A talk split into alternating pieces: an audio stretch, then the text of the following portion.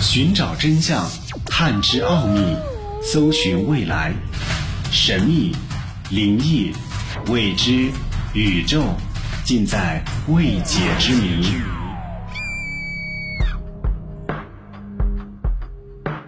这里是奥秘全接触之未解之谜，我是肖峰。想收听更多的节目录音，欢迎关注微信公众号“爱电台”的全拼。在这个地球上，生活着几十亿的人口和无数的动植物，在这个熟悉又陌生的家园当中，还有许多人类没有探索过的地方。南极就是一个让所有人类都感到好奇的地方。探索南极，人类从来没有停止脚步。南极是一个极其神秘的地方，被人们称之为第七大陆。它作为是地球上最后一个被发现，是目前为止唯一没有人员定居的大陆，它也被称为地球上最后一片净土。南极大陆的总面积为一千三百九十万平方千米，相当于中国和印巴次大陆面积的总和，居世界各洲第五位。整个南极大陆被一个巨大的冰盖所覆盖，平均海拔为两千三百五十米。是世界上最高的大陆，南极洲蕴藏的矿物有二百多种，它是一个巨大的宝库。众所周知，在南极可以看到神秘的极光，在南极当中有太多让人不可思议的事情发生，有太多未解之谜。南极可谓是人类的禁区，它常年被厚厚的冰包围着，但是它与北极不同的是，它的下方。是一片完完整整的陆地，在科学家到达之前，并没有发现人的痕迹，天马行空的想象也随之衍生而来。有人说，南极是一块外太星的陨石坠落在陆地上，经过长时间的演变，最终成为了冻在地下的大陆。随着科技技术的发展，人类已经有了可以到达南极的能力。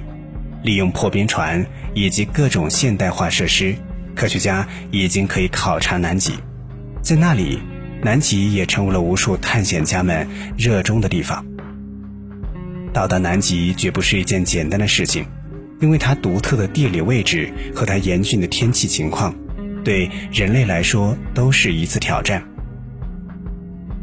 一九八五年，日本船员也怀着好奇心前往了南极考察。大海凶猛的样子是令人害怕的，海面上狂风怒吼，让所有的船员都不得不老老实实的待在船舱里。数天之后，风开始变得小了一点，船员们就决定要出去呼吸一下新鲜空气。长时间待在密闭的空间里，对人的身体机能是不好的。有的船员因为缺氧而昏厥。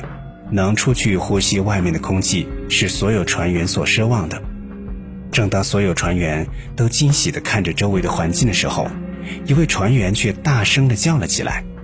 所有人都顺着他的尖叫声向前看去，只看见在距离他们两三百米的前方有一道黑影。起初，他们认为那也许是某一个考察队所建立的什么东西被太阳光投射下来的影子。但是随着他们的船的前进，他们发现这个黑影越来越大，而且好像还在动，那种感觉就像是向他们奔来的样子。于是，一个船员赶紧拿着望远镜观望。当他通过望远镜看到那个会动的影子的时候，他整个人都瘫在了地上。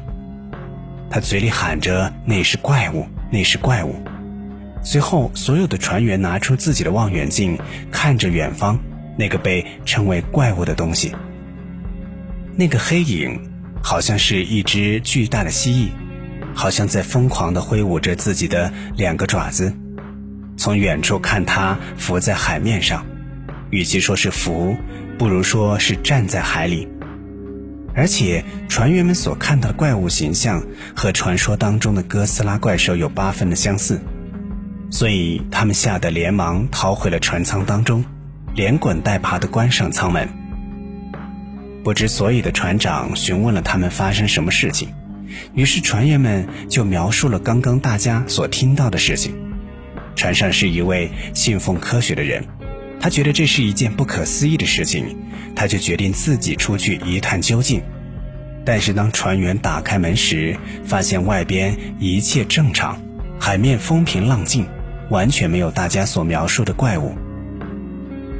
当日本船队归队时，向媒体阐述了这一情况，所有人都觉得很吃惊，因为如果一个人看到，可以称之为幻想，但是那么多人一起看到，又该怎么解释呢？经过专家对这种情况的研究，最终给出了结果是：专家将日本船员集体看到南极哥斯拉的这一情况定为集体幻觉。专家认为，他们看到南极哥斯拉就像是沙漠当中看到海市蜃楼一样的道理，因为船员在船舱当中待了很久，他们的大脑已经处于一种缺氧的状态。当他们突然暴露在新鲜的空气之下，他们的脑神经会带动视网膜自主产生物象。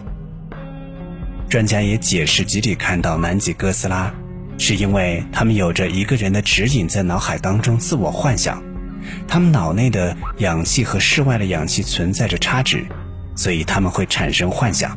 再加上他们在极昼极夜的地方，自身的生物钟已经有一些紊乱。如果真的是他们口中说的看见了南极的怪兽，那么怪兽的身体那么庞大，他们早就丧命于此了。如今的南极对于普通人来说依然是神秘的，但是它对科学家来说已经是一个可以涉足的地方。相信科学家们会在南极发现更多的奥秘，让人类更了解这个地球最后的净土。那么，你觉得地球上存在超大型的生物吗？你觉得日本看到的这个南极哥斯拉真的是幻想吗？奥秘全接触之未解之谜，想收听更多的节目录音，欢迎关注微信公众号“爱电台”的全拼。